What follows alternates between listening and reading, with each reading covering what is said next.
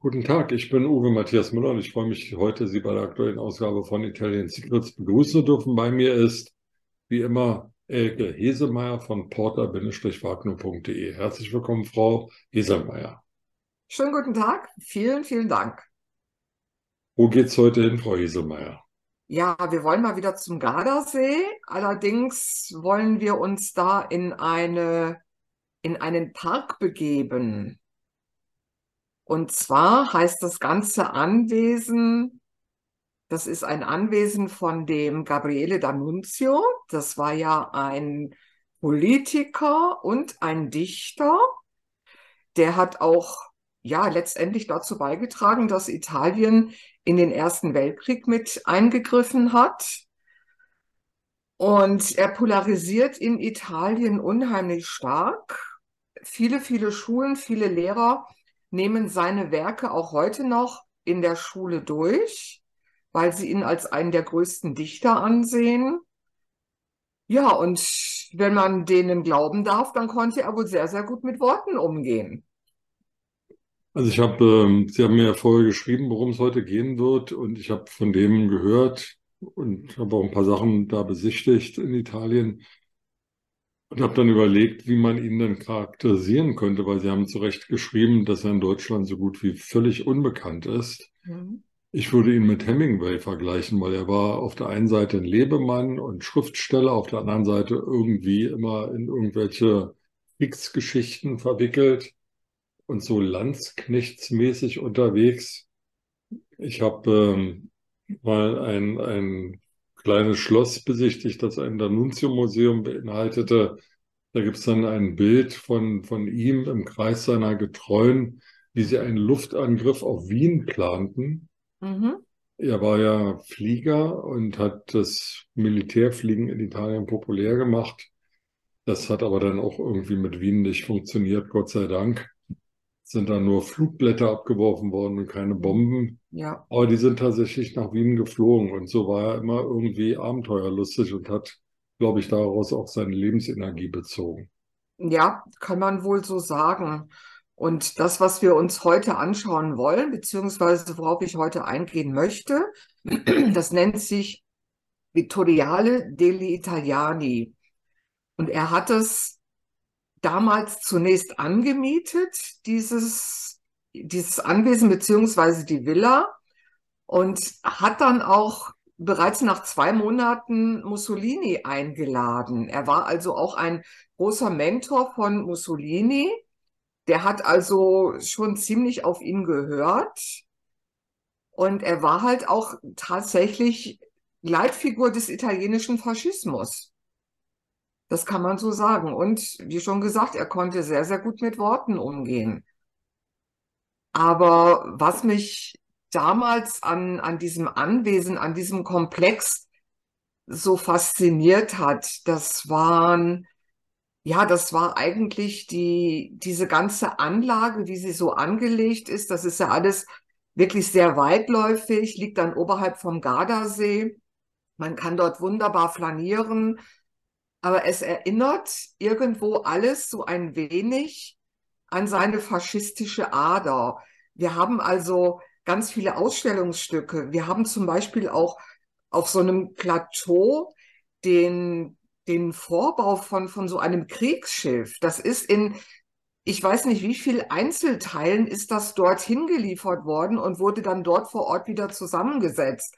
Also das ist schon sehr beeindruckend das muss man tatsächlich zugeben, auch wenn man so mit Krieg und so weiter nicht wirklich viel am Hut hat. Aber was auch ganz, ganz toll war, er hat ja dieses Anwesen dann, also er hat ja so circa zehn Monate dort zur Miete gelebt und hat es dann Ende des Jahres, hat er das dann käuflich erworben mit dem gesamten Inventar. Und dazu gehörte auch eine sehr, sehr umfassende Bibliothek mit, ich glaube, mehr als 6000 Bänden. Und als wir mal dort vor Ort waren, da hat man uns auch tatsächlich in die heiligen Hallen gelassen. Das war also noch deutlich, bevor die eigentliche Sommersaison losging. Da war also nicht viel los. Und da war dann ein Bediensteter, der hat gemeint, ja, wollt ihr mal die Schätzchen sehen? Und hat uns dann tatsächlich den Raum zu der Bibliothek mit den richtig tollen Schätzen aufgeschlossen, in die normalerweise niemand darf, weil es eben ganz, ganz wichtig ist wegen der Luftfeuchtigkeit, dass da nichts reinkommt, dass die Werke auch ja nicht beschädigt werden und, und, und. Also was da an Schätzen lagert, das fand ich schon sehr beeindruckend. Was ist denn das eigentlich? Ist das das Wohnhaus von ihm? Ist das ein, ein Kriegsmuseum? Ist das äh, ein Denkmal? Ist das seine Grabstelle? Was ist dieses Gebäude und, und die ganze Anlage? Also es gibt ganz, ganz viele einzelne Teile in diesem ganzen Komplex. Es gibt einmal diese riesengroße Villa, wo er eben auch Mussolini empfangen hat. Dann haben wir dort ein Mausoleum, das allerdings erst nach seinem Tod entstanden ist. Er hat also, nachdem er das ganze Anwesen käuflich erworben hat, hat er mit einem Architekten die ganzen Pläne besprochen. Und so sind also ganz, ganz viele Sachen erst im Laufe der Jahre entstanden und viele Sachen wurden auch erst nach seinem Tod realisiert. Zum Beispiel das Freilufttheater. Das bietet circa 1500 Personen Platz und dort gibt es heutzutage auch noch ganz, ganz viele Aufführungen. Das geht von Ballett über Rockkonzerte bis Jazzkonzerten. Also dort hat man ganz, ganz viele Darbietungen. Dann haben wir, wie vorhin schon gesagt, dieses, ja, diesen, diesen Vorbau, diesen Rumpf von diesem Kriegsschiff. Dann sind dort ganz, ganz viele Flugzeuge ausgestellt und Parks, die super, super schön angelegt sind. Also es ist wirklich sehr weitläufig und was, was für mich halt faszinierend ist, es liegt oberhalb vom Gardasee. Man hat also wirklich einen ganz, ganz tollen Blick auf den See. Und dann sind noch einige andere, aber das weiß ich jetzt gar nicht mehr wer.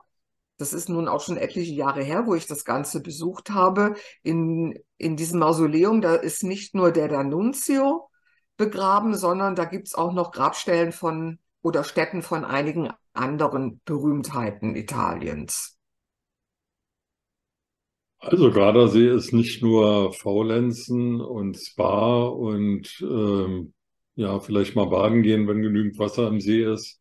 Moment herrscht ja große Trockenheit auch am Gardasee. Ja. ähm, sondern man kann auch ein bisschen in Kultur machen. Absolut. Und wie wir vorhin schon gesagt haben, er ist ja bei uns in Deutschland recht unbekannt. Gut, er ist halt Italiener und ich, ich denke mal, die Italiener, die haben es jetzt auch nicht so mit ganz, ja, mit, mit allen deutschen Dichtern. Das sind einige natürlich bekannt, nehmen wir mal Goethe, der natürlich auch in Italien gereist ist. Deswegen ist er natürlich auch den Italienern bestens bekannt. Aber da sind sehr, sehr viele deutsche Dichter, die es in Italien eben nicht in die Klassenzimmer geschafft haben. Und genauso wenig hat es ein D'Annunzio in die deutschen Klassenzimmer geschafft. Aber es gibt nach wie vor sehr, sehr viele italienische Schulen und auch Lehrer, die ihn als Pflichtlektüre ansehen, weil er eben auch sehr, sehr gut mit Worten umgehen konnte. Ich glaube, man muss das auch ein bisschen trennen. Also seine, seine Kriegsabenteuer oder seine Land, Landsknecht-Allüren auf der einen Seite und auf der anderen Seite ähm, sein, sein Dichtwerk, seine, seine Kunst, die er produziert hat. Ähm, das eine muss man ja nicht mögen, aber das andere kann man, mit dem anderen kann man sich ja durchaus beschäftigen. Ja, genau. Frau Hesemeyer, jetzt sind wir durch den weitläufigen Park gelaufen. Mhm. Wir haben die Flugzeuge angeschaut. Wir sind durch äh, das Gebäude gegangen. Wir haben auf den Gardasee heruntergeschaut. Und wir mussten ja erstmal nach Gardone irgendwie hinkommen. Irgendwie habe ich jetzt schon doch ein leichtes Hunger- und Durstgefühl. Was machen wir denn da? Ja, wie wär's, wenn wir ein tolles Restaurant aufsuchen? Das wird auch schön. Ja, also wir haben sogar in der Nähe von, von diesem Victoriale haben wir einige Restaurants, die habe ich auch erwähnt in meinem, in meiner Zusammenfassung. Da kann man auch ganz gut essen. Und wir haben dort ein Gericht, das sehr, sehr gerne von den Menschen, von den Einheimischen dort gegessen wird. Das ist ein Risotto mit Radicchio. Mhm. Also wirklich sehr, sehr toll, ganz lecker. Das Rezept habe ich auch eingestellt.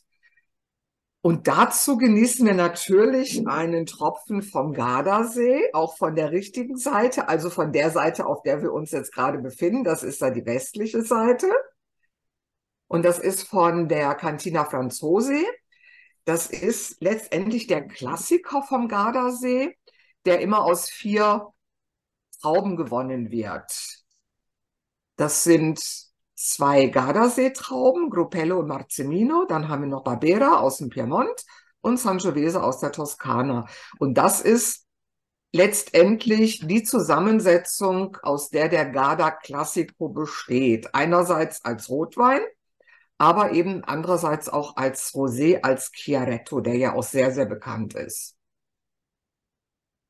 Ist ja, also Sie werden natürlich sagen, ja klar, der ist super, aber ist denn der Rosé wirklich gut? Weil bei Rosé gibt es ja immer so ganz unterschiedliche Meinungen. Die einen sagen, das ist irgendwie nichts Halbes, nichts Ganzes, also entweder Weißwein oder Rotwein, aber es gibt, glaube ich, auch sehr gute Roséweine, die kühl getrunken ganz tolle Sommerweine sind. Ja, total. Gerade der Chiaretto, der ist ein ganz, ganz toller Sommerwein. Und am Gardasee wird der tatsächlich auch zu einem kompletten Menü getrunken. Das heißt, da wechselt man dann gar nicht mehr. Man fängt dann also nicht mit irgendwie einem Spumante an als äh, Entree zur Begrüßung oder, oder geht dann zum Weißwein über oder was auch immer, sondern man steigt wirklich mit diesem Chiaretto ein und nimmt den zu jedem Gang bis hin zum Dessert. Mensch, und äh, das Risotto ist dann ein rein vegetarisches Risotto oder gibt es da auch ein bisschen äh, Sättigungsbeilage dazu? Da können wir dann natürlich, ja gut, die Italiener, die essen natürlich häufig ein Risotto als Vorspeise. Hm.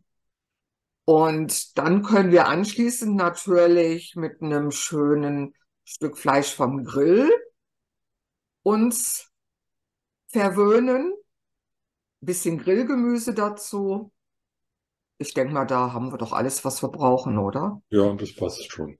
Den Wein gibt es bei Ihnen bei porter-wagner.de? Genau, den habe ich im Sortiment. Alle beide, den roten wie auch den Rosé, also den Chiaretto.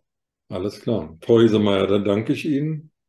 Und äh, irgendwann werde ich mal wieder zur Badewanne der Bayern, also der Münchner, zum Gardasee fahren und dann schaue ich mir das Vittoriale Deli Italiani. Deli Italiani. Genau, von Gabriele. Also er hat es ja auch den Italienern oder dem italienischen Volk in einer Schenkungsurkunde zukommen lassen. Das also schon kurz nachdem er es, ich glaube so zwei oder drei Jahre nachdem er das erworben hatte, hatte es schon den, dem italienischen Volk geschenkt. Naja, er war ein Mann großer Gesten. Ja, absolut. Und toller Worte. Frau Isemeyer, für heute danke ich Ihnen sehr. Bis zum nächsten Mal. Danke auch. Ciao. A presto. Ciao, ciao.